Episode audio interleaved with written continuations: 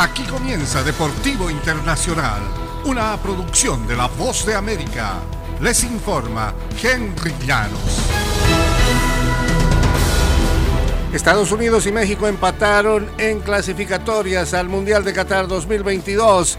La víspera el entrenador Gerardo Martino dijo que ante Estados Unidos México se jugaba la clasificación al Mundial. En realidad el resultado solo acercó un poco más a los dos equipos a Qatar, pero sin certificar su pasaje todavía. El portero Guillermo Ochoa realizó atajadas salvadoras el jueves por un tri que sufrió de nuevo al ataque y se conformó con el empate 0 a 0 frente a Estados Unidos. Ambas selecciones se mantienen en zona de clasificación directa a la Copa del Mundo. A veces la contundencia tiene que ver con la tranquilidad. Perdimos esa tranquilidad en los últimos 25 metros del campo, no solo a la hora de hacer gol, sino a la hora de la elección de pase una gambeta, dijo el Tata Martino.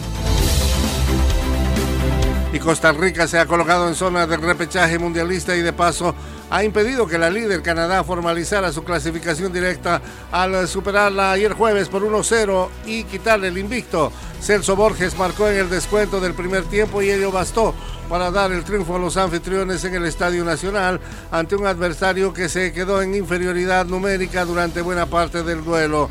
Los ticos que iniciaron el año lejos de los puestos de clasificación y que habían nombrado recientemente al colombiano Luis Fernando Suárez como su estratega, no han dejado de sumar puntos en sus encuentros este año. Los jugadores tienen carácter y muchos deseos para representar al país, valoró Suárez.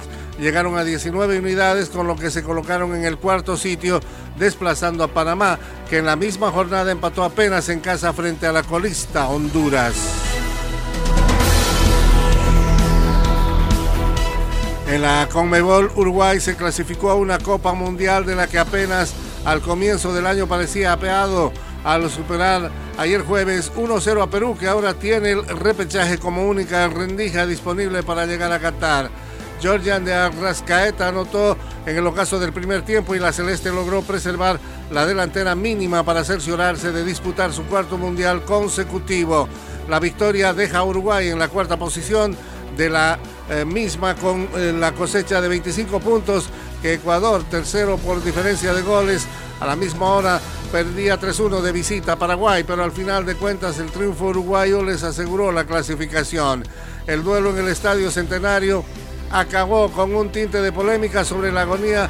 El peruano Miguel Trauco tiró un centro que el portero Sergio Rochet contuvo con seguridad.